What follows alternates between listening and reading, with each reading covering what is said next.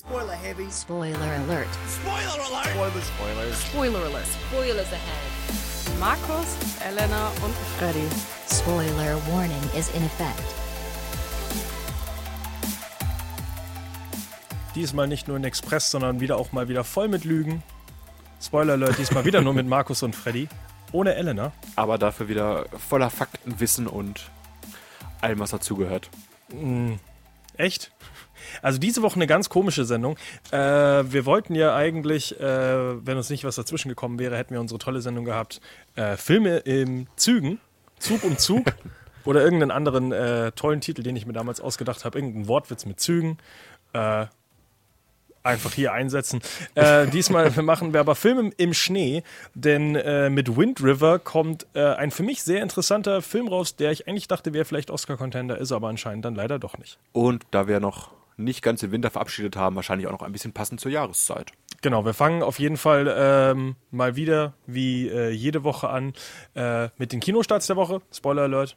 Es sind nicht Radiofrequency MYOFB. Wir diesmal haben wir nur zwei Kinostarts, denn wir hassen das deutsche Kino, äh, nachdem Hotdog und äh, dieses bescheuerte Herz uns so enttäuscht haben. Ich glaube, wir haben die beide gar nicht angesprochen, weil die in der Zeit rausgekommen sind. Doch, doch, das, das bescheuerte Herz haben wir angesprochen. Echt? Da habe ich dann erzählt, wie cool äh, Elias Mbarek den äh, Autowagen seines Vaters im Pool versenkt und dann dieses kranke Kind retten muss und bla bla bla. Dann haben wir nur äh, Hotdog haben wir nicht angesprochen. Hotdog nicht angesprochen. Mit Recht. Mit Recht, der aktuell eine gigantische 1,9 auf IMDb tragen kann.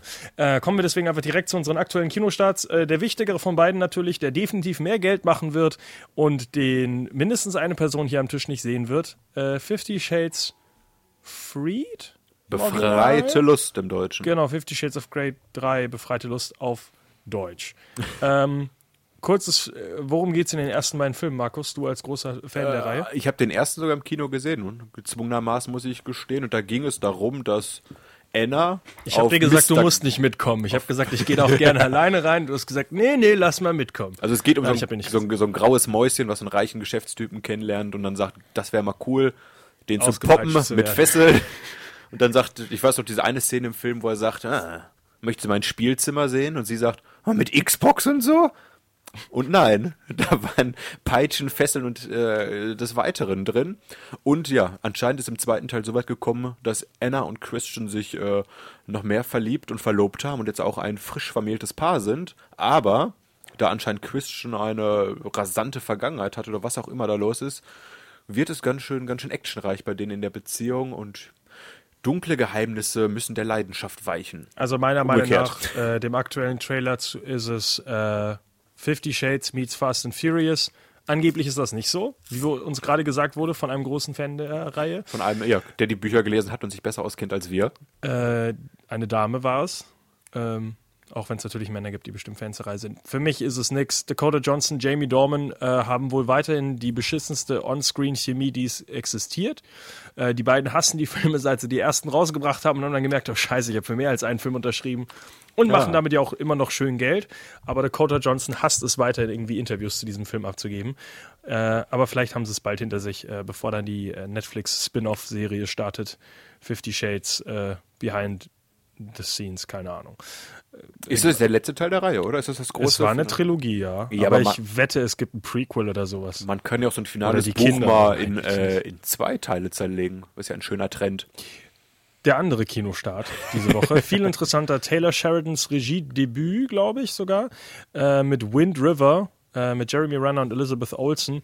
Ähm, wer es nicht weil, wer ihn nicht kennt, also der Name ist jetzt nicht besonders groß. Taylor Sheridan ist äh, zwar auch ein Serienschauspieler und so ein toller Nebendarsteller mit sehr markantem Gesicht, hat aber mittlerweile mehr mit, äh, ja, mit seinen Writing-Creds quasi ähm, sich echt einen Namen geschaffen in Hollywood. Zuletzt eben mit Sicario und From Hello or High Water. Letzterer Film sogar sehr starker Oscar-Contender. Ich glaube, Sicario war auch für zwei Oscars nominiert oder sowas. Ich habe ihn noch nicht gesehen. Äh, ich weiß aber nicht mehr ganz warum. Ich kann auch sein, dass es für Musik oder Schnitt oder sowas war. Ähm, aber trotzdem verdammt gute Filme. Und Taylor Sheridan jetzt eben mit Wind River äh, sein erstes sein erstes Regiedebüt, wo er wirklich selber auch komplett hinter der Kamera steht. Und du hast den ja schon seit, seit Wochen, Monaten auf dem Schirm und sagst die ganze Zeit, pass auf, das wird ein Oscar-Film. Ich will den gucken, ich will den gucken. und dann hab ich Ja. Was ist da passiert? Worum geht's überhaupt in dem Film? Erzähl du doch. Du hast immer die Zusammenfassung so schön. Ey, Besser ey, als ey. ich. Wenn ich das aus meinem Kopf erzähle, stimmt wieder das falsch. Die Hälfte nicht. Es geht um Cory Lambert, dargestellt von Mr. Renner. Der arbeitet für die Fischerei- und Wildabteilung und macht vor allem quasi seinen tagsüber Jagd auf Kojoten und andere Raubtiere und sorgt ein bisschen im Reservoir Wind River. Reservoir. Reservoir. Äh, ein bisschen für, für Ruhe. Äh, aber er muss auch den kürzlichen Tod seiner Teenager-Tochter überwinden und stolpert dann auch noch zu allem Unglück in der Wildnis über eine Leiche von einer vergewaltigten, erfrorenen jungen Frau. Und die FBI-Agentin Jane Banner wird quasi auf diesen Fall angesetzt und da sie alleine mit diesen Wetterverhältnissen da ein bisschen in dem Ort überfordert ist, nimmt sie sich quasi Cory an und bittet ihn um Hilfe bei den Ermittlungen. Ja, und gemeinsam brechen die beiden auf ins Ungewisse, um diesen Fall zu lösen. Und wahrscheinlich wird Mr. Renner dabei auch seinen eigenen Verlust bewältigen und vielleicht mehr. Äh, von dem her ganz interessant, dass natürlich die Filme von, äh, wo Taylor Sheridan irgendwas schreibt, meistens in so einer Einöde äh, in der Mitte im Nirgendwo sind. Nur normalerweise in From Hello High Water und Sicario waren es immer jetzt die Wüste und äh, Mexiko. Diesmal ist es auch mitten im Nirgendwo, aber diesmal eben mitten zwischen Eis und Schnee. Oh, das ist ja ein spannendes Thema. Also, nee, also sehr spannender Film, würde ich auf jeden Fall gerne gucken. Ich weiß nicht, wie weit der wirklich ein Release in Deutschland bekommen wird, also in wie viel, auf wie viel Kino-Leinwänden der zu sehen ist. Wenn ihr ihn seht, auf jeden Fall einen Blick wert, würde ich jetzt schon sagen. Äh, Ja. vielleicht auch, wenn die Oscars sagen, nicht für dich, Taylor. Die Oscars haben auf jeden Fall gesagt, kenne ich nicht, habe ich nicht gesehen, gibt es keine Oscar-Nominierung für. Weißt du, wofür es Oscar-Nominierungen gibt? Für andere Filme im Schnee. Zum Beispiel äh, ein Oscar-Gewinner, würde ich jetzt direkt mal anfangen, weil heute eine rasante Sendung Ja. mit schnellen Übergängen. Dann hau mal äh, raus. Zwei Oscarsiege, jetzt muss ich erstmal nachgucken, wofür, gab es nämlich für Fargo. Oh, Der Film der Coen-Brüder äh, gewonnen hat die äh, lustigerweise Frances McDermott, Ah. die ja jetzt auch wieder nominiert ist. für Three Billboards Outside Ebbing, Missouri. Äh, und für Best Writing sind die Coen-Brüder nominiert worden, äh, Ja. haben sogar gewonnen und äh, noch einige andere tolle Nominierungen. Das ist auch so ein, so ein fester Preis. Wenn die Coen-Brüder einen Film rausbringen, gibt es auf jeden Fall eine Drehbuchnominierung. D- ja, Drehbuchnominierung und vielleicht sogar ein Sieg und meistens ist die Regie auch noch irgendwie dabei. Ähm, Fargo, musst du mal erzählen, worum es da geht. Ich habe das bisher immer noch nicht, noch nicht nachgeholt. Das Ähm, das Witzige ist, äh, vom Stil, glaube ich, sehr ähnlich wie Three Billboards, würde ich jetzt mal sagen, weil es ist auch so eine kleine Stadt mitten in Minnesota halt, also nicht in Missouri, aber in Minnesota. Es schneit und es sind so viele lustige Charaktere, die alle sehr chaotisch sind. Ähm, es geht im Endeffekt darum, William H. Macy spielt äh, Jerry Lundegaard, der halt gerne ein äh, größeres Projekt machen will. Ich glaube, er will äh, irgendwie eine, was will er bauen? Ich hab's vergessen. Irgendwo auf jeden Fall ein größeres Projekt hat er, aber sein äh, Stiefvater möchte ihm das Geld dafür nicht geben. Also hat er einfach einen Plan und er will seine Frau entführen lassen und eben dann Lösegeld erpressen. Mit dem Lösegeld will er dann eben sein neues Projekt umsetzen und damit halt endlich mal ein bisschen Geld machen und seinem Sohn und seiner Frau ein schöneres Leben schaffen. Das Problem ist, Jerry ist ein unglaublich tollpatschiger Typ und holt sich so die ziemlich tollpatschigsten Gangster an die Hand. Ähm, die den Auftrag auf jeden Fall nicht ganz gut erfüllen. Es kommt ständig zu irgendwelchen Missverständnissen und ähm, wie man es halt von einem Coen-Brüders-Film kennt, es sind sehr viele Charaktere, es sind alles sehr, sehr bunt gezeichnete und sehr, sehr tiefe Charaktere. Also es gibt jetzt keinen, der irgendwie in einem Film ist, wo du sagst, ich, ich weiß nicht, wie diese Person tickt, weil jede Person hat wirklich so einen komplett eigenen Charakter. Selbst, äh, also es geht natürlich dann, Frances McDormand übrigens spielt die, ähm, die, äh, nicht Agentin, äh, die Polizistin, die natürlich den beiden ag- den beiden Gangstern und Jerry dann auf die, auf die Spur kommen soll. Äh, das Witzige ist halt, selbst ihr Ex, der nur in einer Szene so richtig vorkommt, äh, so, ein, so ein asiatischer älterer Herr, hat in dieser kurzen Zeit einen so interessanten, schnellen Story-Arc, der einfach erklärt wird. Das ist echt interessant. Also die Coen-Brüder schaffen es wirklich, in so einem kurzen Film so viele Charaktere so gut zu zeichnen, in so kurzer Zeit. Ähm, es ist echt spannend. Also es ist so ähnlich wie No Country for Old Men, muss ich wirklich in dem Sinne sagen, dass du halt wirklich, jede Person hat da wirklich äh, eine Daseinsberechtigung in diesem Film. Ähm, das Witzige, aber was den Film so besonders macht, ist natürlich der Stil in, äh, in Minnesota. Ich habe den Film jetzt im Original geguckt. Ist jetzt eine Frage, weiß ich gar nicht, wie gut sich das ins Deutsche übersetzt, weil es arbeitet halt viel mit diesen Vorurteilsbehafteten, dass Minnesota äh, diese Einwo also die äh, Einwohner da wirklich so extrem beruhigt sind und Sachen, die eigentlich absolut äh, hirnzerreißend komisch sind, auf diese ganz normale, äh, ja, langweilige er- erzählen, wie er dann sagt, ja, dann hat er mir halt gedroht, mich umzubringen, ja. Und dann hab ich, hab, fand ich schon ein bisschen komisch das Verhalten. als er erzählt hat, er hat den letzten, der ihn komisch angeschaut hat, auch schon umgebracht. Und die haben halt alle so eine komplett, so eine Grundruhe in sich, die auch diese kranke Situation eben nicht ändern kann, nachdem nämlich das Ganze ähm, sehr schief geht. Und der Film ist, äh, auch wenn es am Anfang mehr so versucht, in die lustige Richtung zu gehen, es ist kein Film für Kinder. Der Film ist sehr brutal, sehr unbarmherzig brutal und auch überraschend an vielen Stellen, wie einige Charakter Charaktere halt wirklich einfach nicht so wirklich über die Konsequenzen von ihren, von ihren Handl Handlungen nachdenken. Also hier werden Leute erschossen und äh, ja, am laufenden Band und auch sehr überraschend an einigen Stellen, wo er sagt, da hätte man vielleicht auch reden können. Aber ich da, also lebt er, finde ich, trotzdem von seinen Dialogen. Ja. So Coen Brother-mäßig ist ja, ist Es- ja da nicht die Action im Vordergrund, sondern schon das, das gesprochene Wort, oder? Und das ist eben das Faszinierende, dass diese Charaktere eben alle so ein. Sie, sie, sie passen halt alle überhaupt nicht zueinander. Selbst diese beiden Gangster, äh, gespielt von. Ähm, äh, jetzt, äh, nicht, fuck, wie fällt mir sein Name jetzt nicht ein? Ich- Nicht fluchen im Radio. sorry. Habe ich geflucht? äh, Ja, ich Steve, habe deutliches Fuck gehört hier. Steve Buscemi und äh, Peter Stormare, äh, die beiden, also Peter Stormare spielt den äh, ruhigen, wie heißt er denn?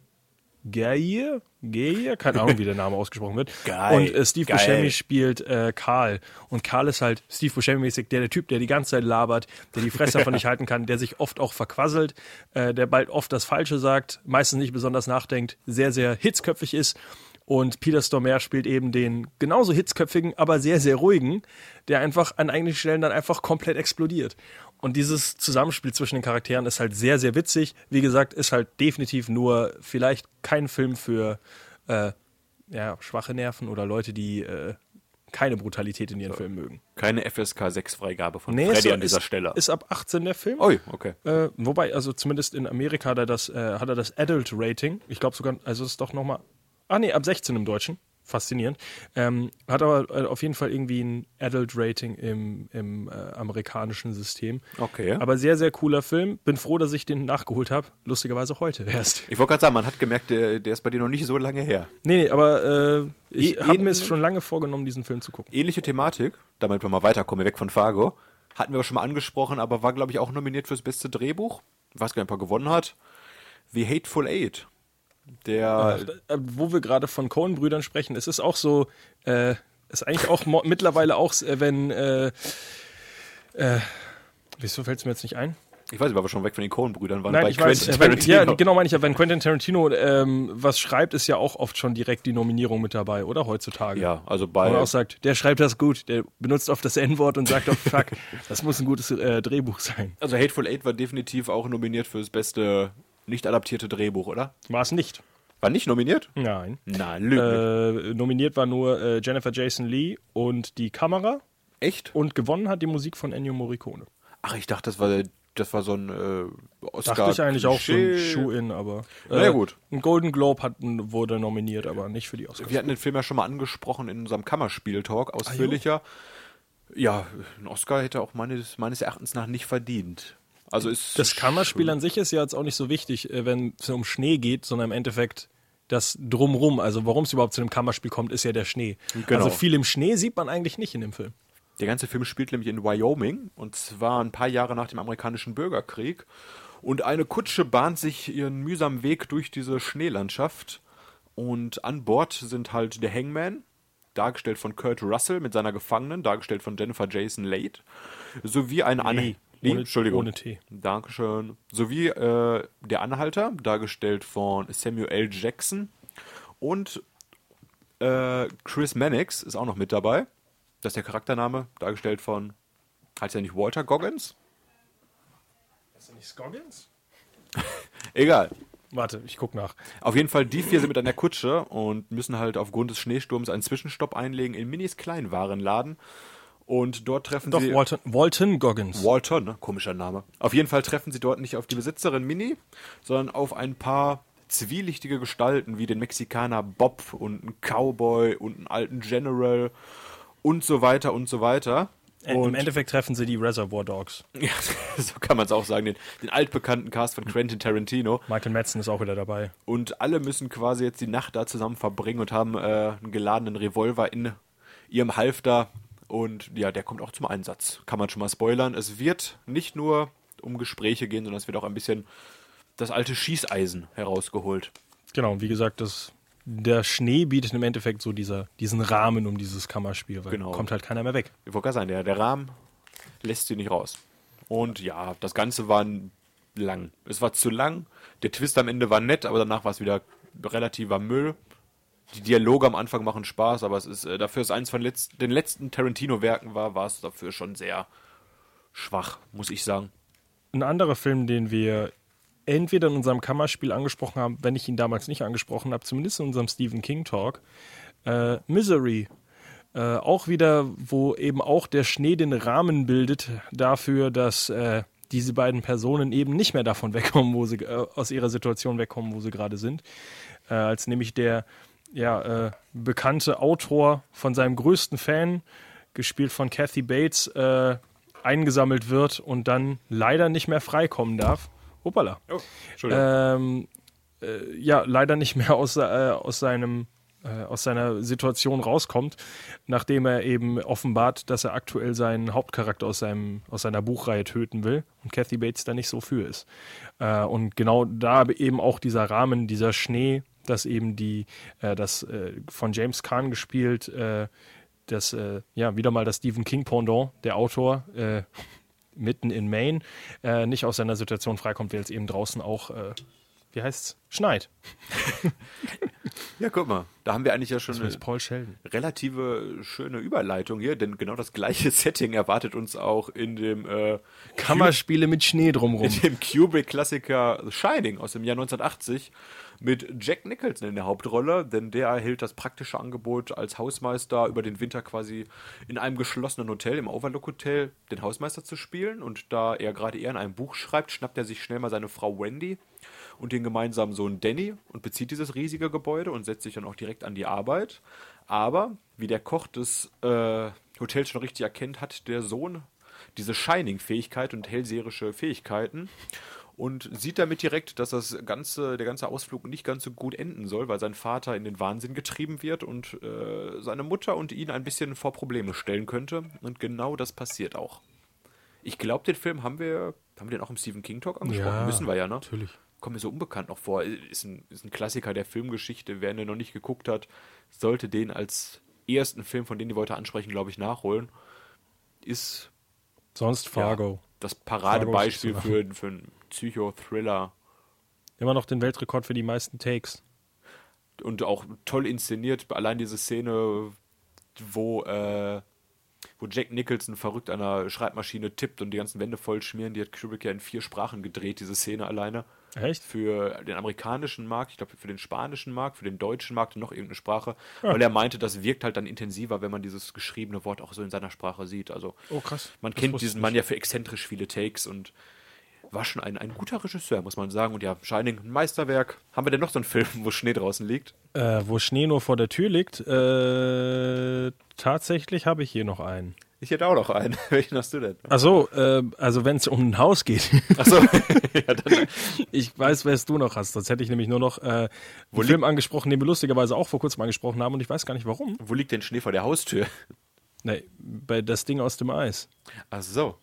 Aber ich weiß ehrlich gesagt nicht mehr, warum wir den letztes Mal angesprochen Bei haben. Alien auch, Talk?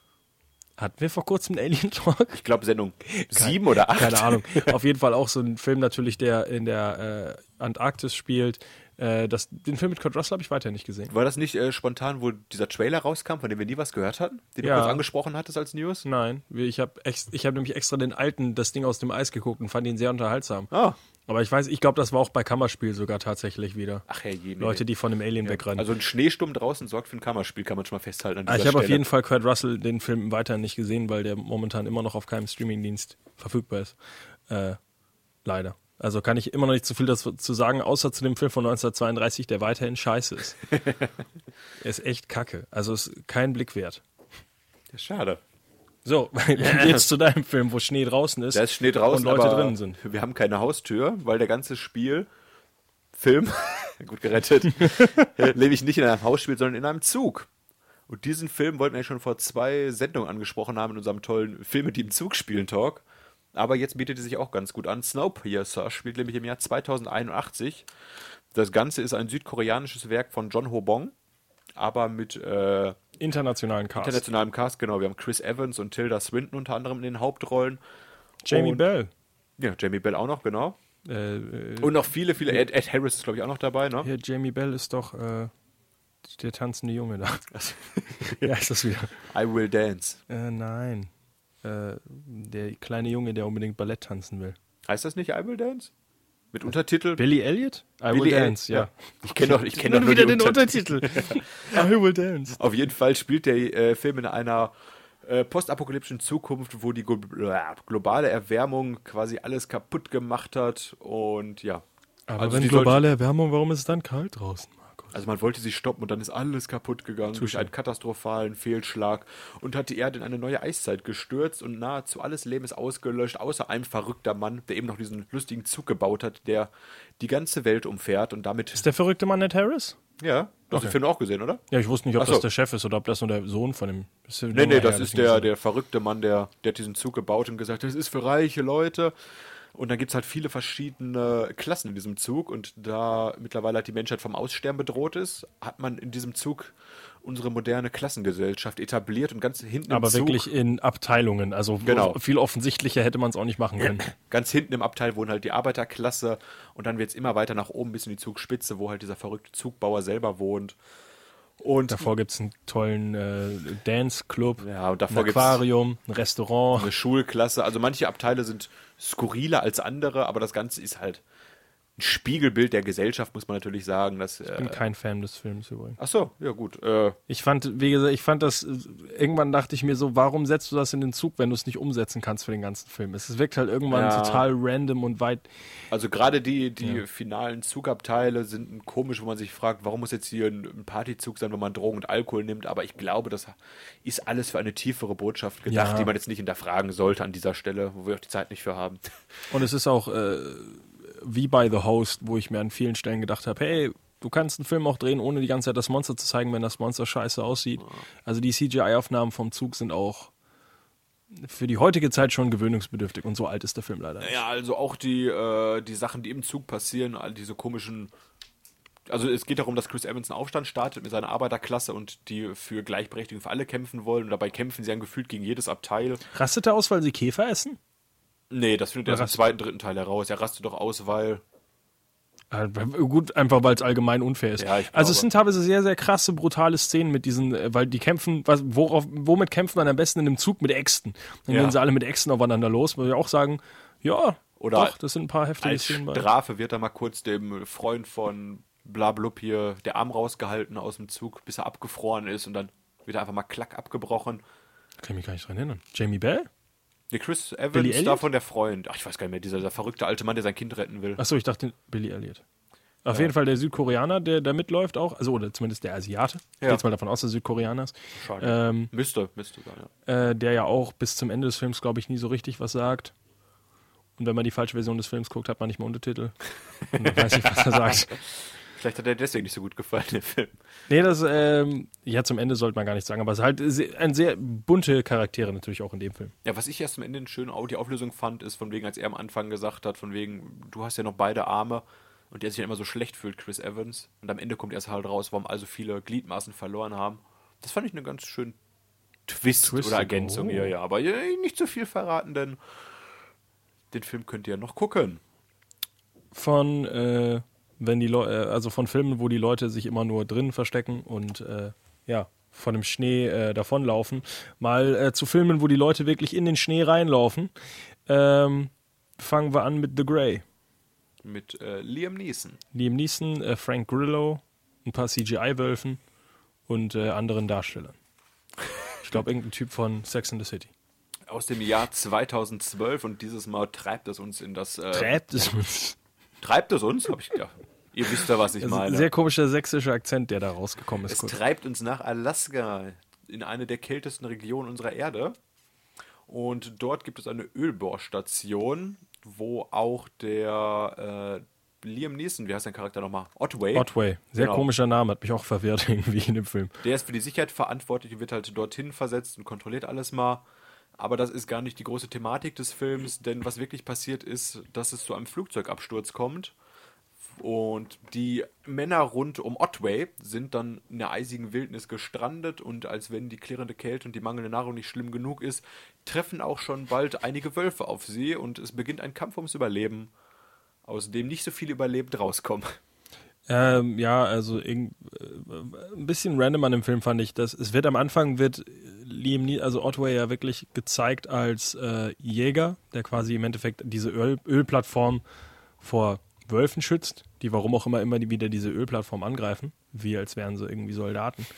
ähm, und nach dem Flugzeugabsturz wird er halt plötzlich zu diesem äh, Survival-Genie, äh, wie heißt der Typ aus Man vs. Wild?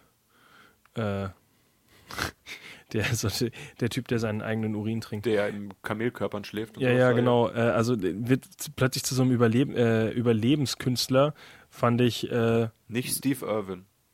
nee, Bear Grylls. Ah, danke. Ähm, und d- da fand ich ein bisschen überraschend, weil es wird nicht so eingeleitet, als wäre jetzt dieser Survival-Typ. Es ist einfach nur dieser, der Mongo, der nicht mehr viel Spaß in seinem Leben hat, der auf Wölfe schießt. Und plötzlich ist er halt jetzt dieser, dieses Übertier, das dann äh, eben für sein ganzes, für, für alle Überlebenden aus diesem Flugzeugabsturz äh, zuständig ist, dass die alle irgendwie nicht sofort das Zeitliche segnen in der Kälte.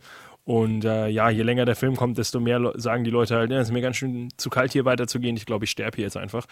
Ähm, ja, sehr äh, makaber würde ich es jetzt nicht nennen, aber Sehr ähm, melancholisch düster. ja, Also es ist kein Film, wo man am Ende sagt, ach Mann, macht das Leben Spaß.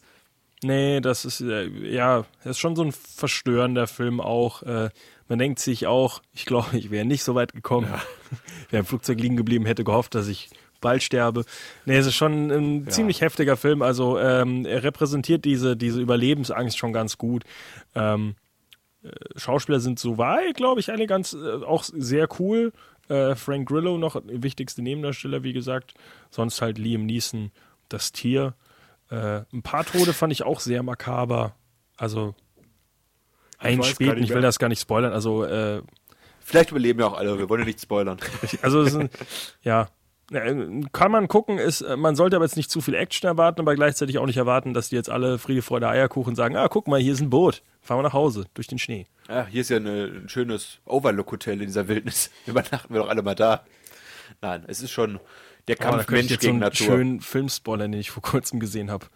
Welchen denn? Äh, nee, wenn ich sage, habe ich ihn dir gespoilert. Weil du hast den Film noch nicht gesehen. Ach so, okay. Egal. Äh, dummer Spoiler. Ähm, ja, äh, ja, von Liam Neeson kommen wir einfach äh, und äh, von Liam Neeson und Wölfen kommen wir zu Cuba Gooding Jr. und Hunden. Hast du Snow Dogs gesehen? Ach du je, äh, ich fürchte ja. Ich kann mich an den Film nicht erinnern, Ich, äh, aber es ist der erste Film, der mir eingefallen Ich ist. als fürchte nicht, ja. Ich habe ihn sogar sehr sicher mit meiner, mit meiner Mama damals geguckt, als ich noch Oh. kleiner war. Weil die diese Tiere so süß fand. Aber ich kann dir Auch nicht. süße Tiere. Ich weiß noch nicht, worum es geht, Ich wollte gerade sagen, ich kann, ich kann dir nicht mehr sagen, worum es geht. Cuba Gooding Jr. und äh, ich weiß nicht, ob reden die Hunde überhaupt miteinander oder ist das irgendwie Comedy? Wie hieß der nochmal? Weiß nicht. Snow Dogs. Gibt es nicht auch Snow Buddies?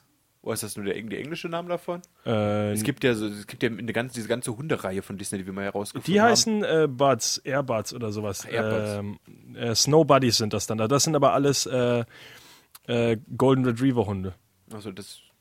Ja, ich habe Aber die treffen dann, aber die treffen dann wohl äh, auf einen. Moment, ich muss dir das Bild einfach zeigen. Die treffen dann wohl auf einen äh, Husky. Oh, Aber die, die, ich glaube auch in der äh, in dieser Airbuds-Reihe sterben immer wieder die, die Golden Retriever, damit die jung bleiben müssen. also der Gangsterhund unten rechts auf jeden Fall macht es nicht lange auf der Straße.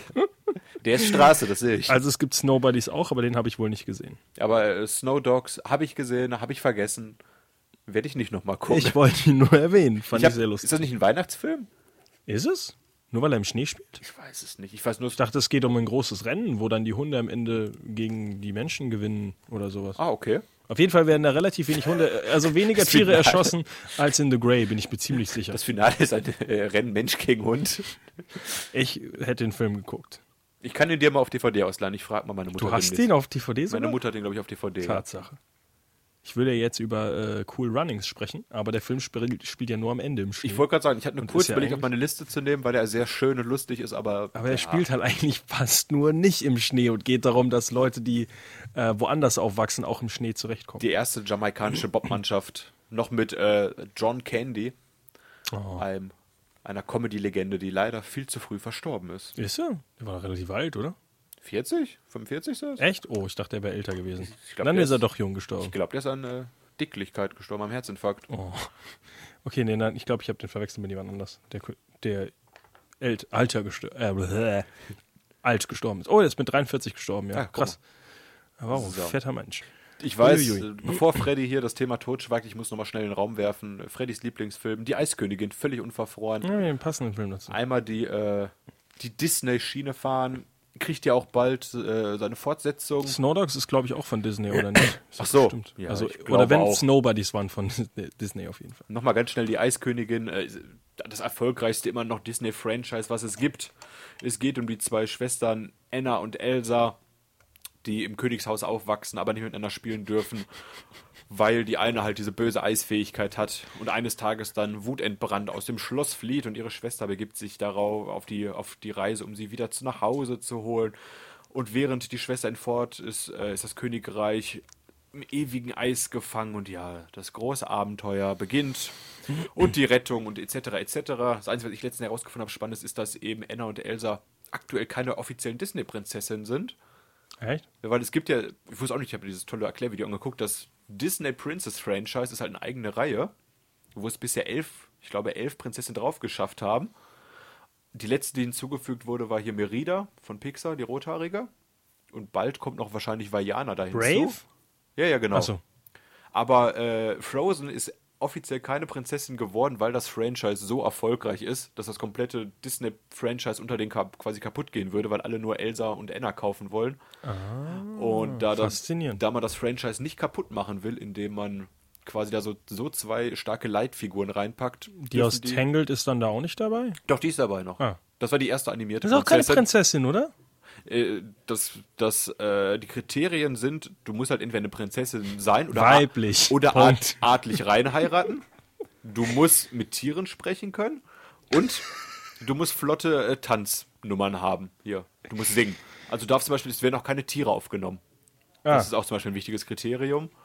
also auf meinem Off-Brand äh, Disney Prinzessin in Eimer, der definitiv nicht offiziell von Disney ist, weil dafür war er zu günstig, als wir den irgendwo mal gekauft haben.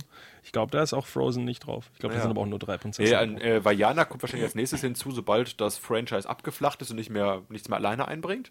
Das ist ja ziemlich krank. Ja, aber Frozen ist halt echt, ich weiß nicht, also du kannst Kindern dir was mit Frozen drauf geben und die kaufen es dir weg. Das ist echt das erfolgreichste Franchise Faszinierend. gefühlt, was Ich, Disney. also ich habe definitiv nie einen kleinen Ball gekauft, wo Elsa und oder die andere doch Schneekönigin drauf ist. das wäre verrückt, wenn Und ich sowas kaufst. definitiv damit auch keine Trinkspiele gespielt. Äh, Kein kranker Mensch. Ich, ich bleib mal kurz auf der Schiene, damit wir es auch noch abgehakt haben. Was ich, bei mir vollkommen untergegangen ist, äh, Schneewittchen? die Ice Age-Reihe. Warte mal, Ice Age ist nicht Disney, oder? Nein, nein, Ice Age ist, äh, Dann müssen Dreamworks. erst, müssen wir ganz kurz noch bei Disney bleiben, weil ich habe natürlich für unsere Fans nicht, dass gleich jemand anruft und sagt, "Hö, ihr habt nicht genug über Snow Dogs geredet. Kurz, kurz die Geschichte, worum es eigentlich in Snow Ach so, Dogs geht. ja. Äh, Cuba Gooding Jr. ist ein Zahnarzt aus Miami, der eben Schlittenhunde äh, erbt und äh, damit die nicht, äh, damit er die nicht verliert, muss er eben äh, ja, lernen, wie er die, äh, wie er Schlittenhunde trainiert. Und warum will er die nicht verlieren? Weiß ich nicht. Okay, erstens mal verlierst du nicht einfach äh, acht oder was weiß ich, wie viele Hunde das sind. Ähm, also, weil Hunde sind ja lieb. Aber warum er nicht irgendwie sagen kann, ich nehme die jetzt alle mit zu mir nach Miami. Oh, nee, wahrscheinlich sterben die in Miami. Egal, auf jeden Fall zieht er von Miami dann ins Kalte und fährt mit diesen Hunden durch die Gegend. So, das ist die Handlung von Snow Dogs. Und ich falls- glaube, er verliebt sich auch vor Ort noch in irgendeine Frau. Weißt du da übrigens nicht äh, die, die Untertitel von Snow Dogs? Snow Dogs, ein äh, eisgekühltes Nein. Abenteuer. Acht Helden auf vier Pfoten. Achso, ja, doch, doch, doch, doch. Also so viel sind acht Hunde. Oder Cuba Gooding Jr. läuft auf allen Vieren. Äh, und sieben Hunde sind dazu. Ihr müsst euch also nicht mehr fragen, warum man von Cuba Gooding Jr. heutzutage leider nichts mehr hört. Er hat OJ gespielt jetzt in American Crime Story. Rechte, Oh. sogar, ich glaube, äh, Golden Globe nominiert gewesen oder sowas. Also Seine- Serie auf jeden Fall. Seine glaub, er Karriere auch. war am Ende nach diesem Boat, Boat Trip Film oder sowas auf jeden Fall. Hat seine Karriere ziemlich nach unten. Hier, was war das? Jerry, äh, Jerry Maguire, wo er Oscar Ja. nominiert oder sogar gewonnen hat oder Mit Tom sowas. Cruise. Und dann, äh, bis die Leute gemerkt haben, dass er aussieht wie O.J. Simpson, war es lange schlecht um ihn, ja. Aber ne, das Comeback sei ihm gegönnt. Ich So. mochte ihn immer gern auch hinterm Horizont und dergleichen. Ganz kurz das letzte noch zu Disney. Schneewittchen habe ich nicht verstanden. Was ist da noch mal im Schnee? Ist das nur, weil sie einmal überwintert quasi? Wie ein gutes Haus? Ach, ich dachte, die heißt Schneewittchen, weil äh, ihre Haut so weiß ist wie der Schnee und Vielleicht doch das. Ich Ja. habe mir einfach aufgeschrieben, weil mir aufgefallen ist, dass es Schnee im Namen. ihr Haar ist so schwarz wie Asche, Zeug da irgendwas und ihre Lippen so rot wie irgendwas. Ja, das weiß ich noch, aber ist das der einzige Grund? Das, äh, Okay, also die Leute, hoffentlich unsere Hörer. die Leute, die ich jetzt mit Snowdogs wieder auf meine Seite gebracht habe, habe ich jetzt wieder geschafft, gegen mich zu bringen, weil ich nicht weiß, worum es in Schneewittchen geht. Ich weißt du denn, worum es in Ice Age geht? Um die Eiszeit. Genau, es spielt 20.000 Jahre vor unserer Zeit und die Eiszeit steht vor der Tür. Und riesige, majestätische Tiere bevölkern den Erdball. Und unter denen ist unter anderem das wollige Mammut Äh, Money? Money, genau. Dann noch das stinkfaule Faultier Sid, im Deutschen gesprochen von Otto Walkes. Dann haben wir noch Diego, einen heimtückischen Säbelzahntiger. Und, Gesprochen von irgendjemand Wichtiges. ja, und Scrat, äh, ein Eichhörnchen, Ratte, Dingsbums, was immer seine Nüsse. Ja, der Sidekick der Reihe, sagen wir es einfach so. Das Einzige, was Hat anscheinend. er nicht sogar einen eigenen Film bekommen? Den dritten oder sowas? Ich habe ehrlich gesagt die Reihe nach Teil 1 und 2 relativ schnell verlassen, weil. Kam jetzt nicht zuletzt der vierte, kam raus, oder? Mit. Ich weiß, ich habe, äh, wir waren letztens irgendwo in einem Hotel und da lief im Hintergrund, äh, ich glaube, der aktuellste Ice Age im, im Fernsehen, als ich mich umgezogen habe. Kein guter Film. Ja, Ist auch wieder so, hier guck mal, sind lauter Tiere, die sind alle niedlich und machen lustige Sachen und äh, Manny hat jetzt eine Familie und sein Sohn ist ein Spast. Ja, ich glaube im ersten und zweiten Teil, wo war das, wo sie dieses Kind retten und zu ihrer Familie, zu seiner Familie zurückbringen wollen? Also der zweite heißt Jetzt taut's. Äh, Ice Age 4 ist voll verschoben. ja, ne, die, äh, da Geht lernt um man eine noch was. Eisscholle, keine Ahnung. Aber auch das d- d- kleine Tier ist da, glaube ich, mit dabei. Hier ist Scrat. Und drei? Äh, vier? Worum geht's in vier? Äh, das war vier. Drei habe ich Ice Age 3D. Die, die, die, nee, die Dinosaurier sind los. Aber Ice Age 3 war dann wieder das Yes, endlich können wir 3D in unseren Titel bringen. Genauso wie damals bei. Eieiei. Und wahrscheinlich bei Madagaskar oder was ja, auch die immer. Ice Age-Reihe ist halt. War erfolgreich, Scheiße. als sie rauskam. 2002 kam der erste Film raus. Da war ein Animationsfilm ja sowieso noch gehypt, weil das gab es noch nicht so viel. Mittlerweile ist die Reihe leider sehr schlecht gealtert. äh, von einer Reihe, die nur zwei Teile bekommen hat, aber mit äh, wahrscheinlich einem der besten Regisseure unserer Zeit äh, hinter der Kamera umgesetzt wurde. George Miller, Happy Feet. Ach du Jemine. Hast du Happy Feet gesehen? Ich glaube ja, aber ich verwechsle ja noch gerne immer mit. Mit Surfs Up, mit den Pinguinen, die surfen und aber ich glaube, im ich habe warmen Leben. hab den ersten Teil von Happy Feet habe ich gesehen, meine ich noch. Aber okay, worum geht's? Äh, tanzende, der, der muss doch tanzen, damit die anderen Pinguine ihn mögen oder sowas. ist das nicht, weil er tanzt, mögen die anderen Pinguine nicht, weil er so anders ist? Fuck, oder war das so? Ich weiß, es geht auf jeden Fall um Tanzen und Pinguine Ich glaube, tanzen oder tanzen. wie nicht. heißt der Happy Feet I Will Dance? Ist das nicht die, Er heißt die, einfach nur Happy Feet. ist das nicht die, die Billy Elliot-Geschichte mit Pinguin quasi nur? Ah, Pinguine müssen eigentlich singen und finden dann ihren Partner und äh, der neugeborene äh, Pinguin, der gesprochen wird von Elijah Wood, kann nicht singen, aber dafür tanzen. Ah, guck mal. Kann Tap, Tap Dance. Ja, der steppt dann durch den Film. Und anscheinend war Hugh Jackman in dem Film oder ein Typ, der aussieht wie Hugh Jackman. Das ist auf jeden Fall eine Geschichte, sich jetzt selbst treu zu bleiben, zu sich zu stehen und nicht ein Mitläufer zu sein wie all deine anderen Pinguine. Und im zweiten Teil direkt ein Kind. Huiuiui. Ja, der hat also wohl hat er, gut Spoiler, gesteppt. Spoiler Alert, er trifft wohl jemanden Vielleicht mit seinem Tanzen. trifft er einen anderen steppenden Pinguin. Nochmal kurz reingeschmissen in einem Nebensatz, die Reise der Pinguine. Möchte jetzt nicht, Scheißfilm. möchte ich jetzt nicht weiter ansprechen, aber Was ein Piss. ein sehr, sehr schöner Film. Was ein Piss, ey. Ah, ich glaube, eine der erfolgreichen Dokumentationen aller Zeiten, Mhm. beliebt auf der ganzen Welt bei allen Menschen. Meine Eltern mochten ihn auch nicht. Ich weiß, ich weiß nicht, wie man süße Pinguine nicht toll finden kann. Ich glaube, weil ich da reingegangen bin und gesagt habe, ja, ein Animationsfilm über Pinguine. mir, Was ist das für eine dokumentarische Scheiße? Wo ist hier mein Scrat, der die Eis Eisschollen bricht oder so? Hättest du nicht sagen müssen, das sind die besten Animationen, die du je gesehen hast? Wie echt? Nee, ich glaube, ich habe da irgendwie einen Kinderfilm erwartet, wurde erschreckt Oh. von der Erst Scrat. von der realen Geschichte eines Pinguins, der mir am Arsch vorbeigeht. Noch erschreckend aus dem Jahr 2009. Dead Snow. Ich weiß, oh, ich, ich, wollte einen anderen Übergang machen, aber deiner ist besser. Ja. Ich, ich wollte nur ganz kurz ansprechen, ich habe diesen Film mit meinem Bruder damals geguckt. Ich weiß auch gar nicht mehr, wie wir in diesen Film gekommen sind, wie, wie wir auf die Idee kamen, den zu gucken. Wir haben ihn auf Norwegisch geguckt, mit deutschen Untertiteln. Oh, ihr seid ja aber ich, was ganz schön Besonderes. Also das ist... ich weiß gar nicht. Ich Lass weiß, uns einen Horrorfilm gucken, aber auf Englisch, äh, auf Dänisch. Ah, ja, es geht äh, um acht Medizinstudenten, die einen Wochenendtrip in den Bergen machen wollen, in einer abgelegenen Hütte. Und wie es in jedem Horrorfilm so ist, kommt natürlich dann einmal noch der, der äh, Einwohner dieses Bereichs und sagt, passt auf, Kinder, hier ist es gefährlich. Und ja, genauso kommt es auch, denn eines Tages klingelt es an der Tür und wer steht da? Ein böser SS-General. Schon Nazis in den Film, genau. Ja, ja, klar. Das es, weiß ich es noch. geht um äh, Zombie-Nazis. Ja. Genau, und wo ein SS-General auftaucht, ist auch eine ganze Truppe und fortan kämpfen diese acht Medizinstudenten gegen äh, SS-Soldaten, die in diesem Schnee quasi eingefroren waren und jetzt wieder aufgetaut sind und immer noch nach äh, der Weltherrschaft streben. Und mit acht Medizinstudenten anzufangen, ist anscheinend der Sinn. Es geht sehr, sehr blutig zu, das Ganze ist aber lustig, blutig, brutal. Und ja, es ist halt alles ein bisschen low-budget produziert und du hast halt Zombies in Nazi-Uniform, die rumkämpfen und denen Köpfe abgeschlagen werden. Hat eine relativ kultige Fangemeinde, glaube ich, der Film. Aber ist jetzt kein Film, wo ich sage, guck den mal, holt den nach, der ist wichtig. Horrorfilm halt. Ist ja immer Ja. eine sehr eigene. Ein Horrorfilm aus Norwegen sogar noch. Das ist ja nochmal eine andere Kategorie. Ähm, was hatte ich jetzt hier? Mein eigentlicher Übergang. Äh, wo bei Horrorfilmen sind. Dreamcatcher. Ja, meisterhafter Über Übergang hier. Das ist auch ein Horrorfim, oder Also, nicht? ja, fand ich gut. Mit Aliens und Nur was. Cooleres erwartet. Das ist ein Scheißfilm. Dann reden wir lieber über äh, Akte X, äh, jenseits der Wahrheit. Oder, keine Ahnung, der zweite Film ging es auch um Schnee. Ah. Und so ein blinder Typ, der Ist das aus mit dieser Augen, alt, der alte Mann, der aus den Augen Genau. oder sowas? Und der im Schnee durch die Gegend läuft und sagt, "Äh, hier liegen Leichen, überall liegen Leichen. Dann liegen da gar keine Leichen. Und dann sagen sie, hey, Arschloch. Ist das, ist das äh, der Das Inhalt des Films? Genau, der Inhalt des Films. Nee, am Ende äh, löst sich irgendwie, ich weiß gar nicht, worum geht es am Ende überhaupt in dem Film. Worum geht's am Anfang in dem Film? Also am Anfang geht es darum, dass eben äh, Fox Mulder sagt, ja, ein neuer Weiser, der uns aufgetreten ist und der hier überall tolle Visionen hat und Scully halt sagt halt wieder, das ist Bullshit. Oder andersrum, ich glaube sogar da ist es irgendwie gedreht, dass Mulder sagt, der Typ labert Scheiße.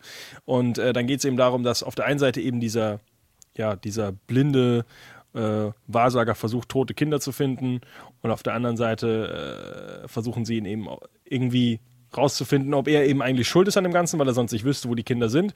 Und am Ende kommt irgendwie raus, dass seine Visionen mit was ganz anderem verbunden sind. Aliens. Und ich will ja nicht zu viel spoilern, aber es geht darum, dass irgendwelche Russen äh, Köpfe an andere Menschen dran machen und dann gibt es einen Kopf mit, einen Hund mit zwei Köpfen und äh, Kopftransplantationen. Gibt's da nicht eine Sehr South verwirrender Park-Folge drüber auch? Gibt es nicht über alles eine South Park-Folge? Ist das die, wo Cartman auf einmal auch Visionen hat und man sagt, wo, wo, wo, wo, wo, wo, wo. Gleich kommt jemand durch diese Tür rein. Nee, das ist, das ist, was, nee, ich glaube nicht. Ich glaube, da geht es um was anderes. Schade. Ich weiß, was du meinst, aber ich glaube nicht, dass das die Parodie davon ist. Aber ich bin mir nicht sicher. Ja. Lange kein Park geguckt, leider. Ich leider auch nicht. Äh, Dreamcatcher haben wir gar nicht angesprochen. Egal. Was mir jetzt gerade äh, noch, was ich nicht gesehen habe, was ich eigentlich dachte, was du wenigstens noch ansprichst, wo wir nämlich gerade bei Schneewittchen waren, Snow White and the Huntsman, weil die Filme spielen ja wirklich im Schnee, oder? Oh, wirklich? Sind die nicht? Du hast die doch gesehen, oder nicht? Ja, Sind das nicht Kämpfe im Schnee? In meinem Kopf nicht. Ja, das Poster hat Schnee drauf. Ach so, äh, ach, Snow White and the Huntsman. Wie heißt der zweite? Teil nochmal? Huntsman and the... Snow White? Ja, genau. der. Huntsman and the, and the Ist Ice, Snow- Ice, Ice Queen. Queen Dingens da? Ich Ja. glaube, der ist schneelastiger. Das klingt so. Da geht es halt äh, darum, dass sie Kristen Stewart nicht mehr bezahlen konnten anscheinend vom Budget. Und dann Charlie Hunman, Hunman. heißt der so? Huntsman? Ist ja nicht Hannem? Hannem, ich weiß, ja. Chris Hemsworth auch im ersten Teil. Nee, das war auch Schnee drauf auf dem Film. Ich glaube, du kannst dich schlecht daran erinnern an diese guten Filme. Die Ich wollte gerade sagen, dass die auch nicht so gut waren, beide. Also der zweite war eine Katastrophe. Und der erste war, immerhin hatte noch schöne Bilder, hatte coole Waldgott-Sachen mit cool animierten Tieren und sowas, aber inhaltlich, du, du hast Kristen Stewart, die mit ihrem Gesicht nichts anfangen kann, außer hast. Jessica Chastain im zweiten, sorry. Dumm gucken. Und Charlie Hunnam. Es ist Chris Hemsworth, nicht Charlie Hunnam. Im zweiten auch nicht? Ja. Ja, diese langhaarigen, hübschen Männer, die kann man mal verwechseln. Also Aber- anscheinend ist der Schnee kein wichtiger Faktor für den Film. Also es ist jetzt nichts, also ich hätte jetzt nicht dem Film direkt Schnee zugeordnet, muss ich sagen, weil ich habe die auch vor einigen Jahren Trotz geguckt. Snow White und Ice Queen. Ja, beim zweiten sage ich ja, da das ist wahrscheinlich beim ersten. Äh. Tut mir leid, dass ich da den Schnee vergessen habe. Die. Filme sind aber auch nicht zu empfehlen. Charlie, Charlie Hunman. Charlie Hannem. Ähm, dann habe ich nur noch äh, ein paar. Äh, oder hast du noch was Tolles, äh, was du hier ansprechen möchtest? Was Ich hatte, ich hatte was Schneeiges, was wir glaube ich schon mal angesprochen haben. Äh, 2011 Verblendung. Ach jo, Das da musst du mich Remake- noch über, äh, überzeugen, warum das wirklich schneeig ist. Das geht halt. Also den Film hatte ich schon mal vorgestellt. Das Ganze ist äh, das US-Remake von dem Stieg Larsen Millennium-Verfilmung aus Schweden etc. von David Fincher. Der hat gedacht, das könnte richtig cool in Hollywood ankommen. Ist gefloppt. Mittlerweile kommt jetzt endlich mal der zweite Teil demnächst raus. Kommt ein zweiter Teil raus? Ja, ja ja, aber ich glaube, Den Film gesehen, ich fand den sehr verstörend. äh, wie hieß Daniel Craig ist glaube ich jetzt nicht mehr dabei. Die hatten ja sogar teilweise überlegt, äh, die komplette Figur von Michael Blomqvist ganz rauszustreichen. Das ist quasi so, als wenn du jetzt Snow White drehst ohne Schneewittchen und sagst, der Huntsman ist wichtig. Ist nicht sie wichtiger, die Hackerin? Ja, sie ist ebenwürdig, sagen wir es mal so. Hm. Also es geht ab dem zweiten Teil mehr um äh, Frauen, Mädchenhandel, Entführung in Europa. Und im ersten Teil geht es ja quasi um diesen Enthüllungsjournalisten Michael Blomqvist, der zusammen mit der Hackerin äh, den verschwundenen, äh, den Fall der verschwundenen Harriet Wenger auflösen soll. Und da kommt es dann halt auch quasi dann zu Intrigen in der Familie etc. Und all diese dunklen Familiengeheimnisse werden aber in halt äh, diesem Ort und auf dieser Insel durchgeführt, wo diese Entführung stattgefunden hat. Und das Ganze ist ein ganz schön verschneites Dörflein, Da kann ich mich gar nicht dran erinnern, obwohl ich den. wo es auch einen Schneesturm gibt und sowas. Also Ja, irgendwie habe ich das äh, ausgeblendet. ja, so, wie, so so wie ich den Schnee weil's bei äh. Schneewittchen und die Eisqueen. Aber sehr starker Film, auch wenn der. Sehr starker Film, sehr, sehr krasse Thematik, aber ja, die Amerikaner haben gesagt, pfui, das ist uns zu brutal. War mir auch etwas zu brutal, weil ich das ehrlich gesagt nicht erwartet habe an einigen Stellen, wo ich dachte, huiuiui. Also es geht um, ja äh, Daniel Craigs Popo. Entführung, Vergewaltigung, Intrigen, Frauenquälerei, Misshandlung, ohne zu viel zu spoilern. Man sieht schon brutale Sachen. Und Also- die Bücher sind auch sehr, sehr hart. Auch wenn du äh, hier Gone Girl nicht mochtest, ich fand beide ähnlich verstörend an einigen Stellen.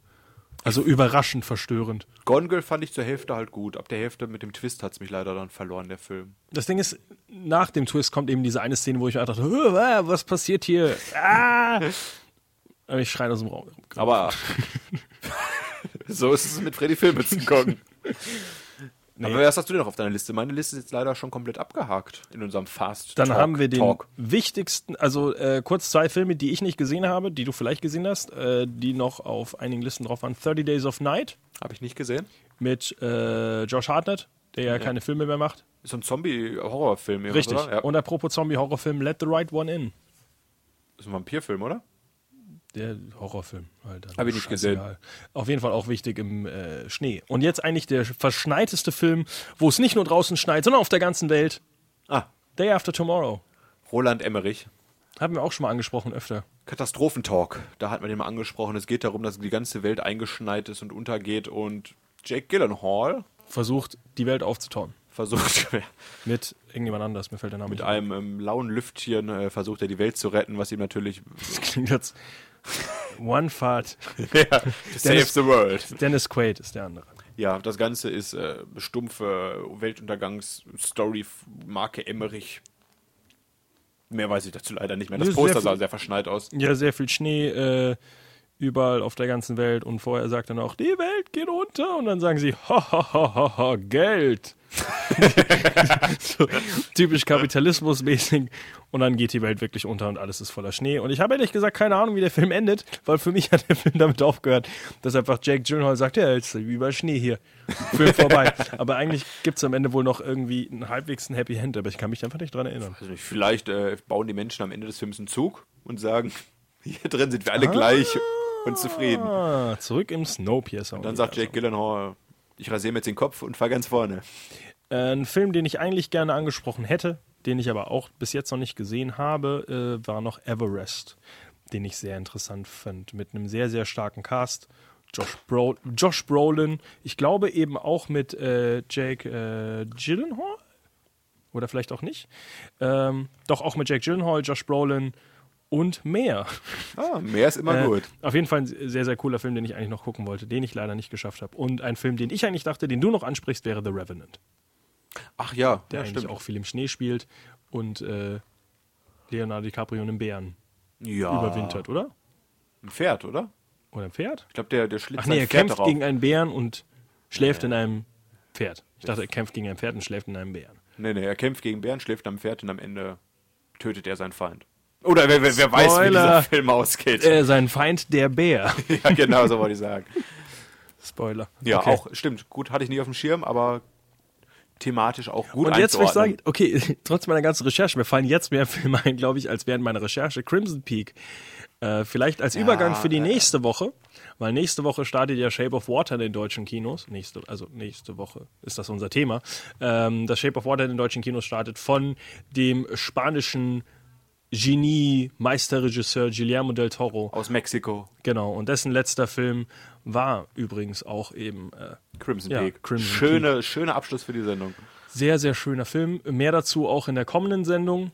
Äh, und auch so lustig wie Fakten, dass äh, lustige Fakten wie zum Beispiel, dass sich anscheinend alle Mexikaner untereinander kennen, weil irgendwie die Trivia-Fakten alle sind. Äh, Guillermo del Toro kennt auch alle anderen Mexikaner, die in Hollywood was gemacht haben. Liegt vielleicht daran, dass er so viel produziert und bei jedem Werk sagt, ah, da, da komme ich mal für einen Tag vorbei, das interessiert mich, ja, langweilig. Und viel interessanter, Harvey, ähm, Harvey. Guillermo del Toro hat Harvey Weinstein schon gehasst, bevor alle Harvey Weinstein gehasst haben.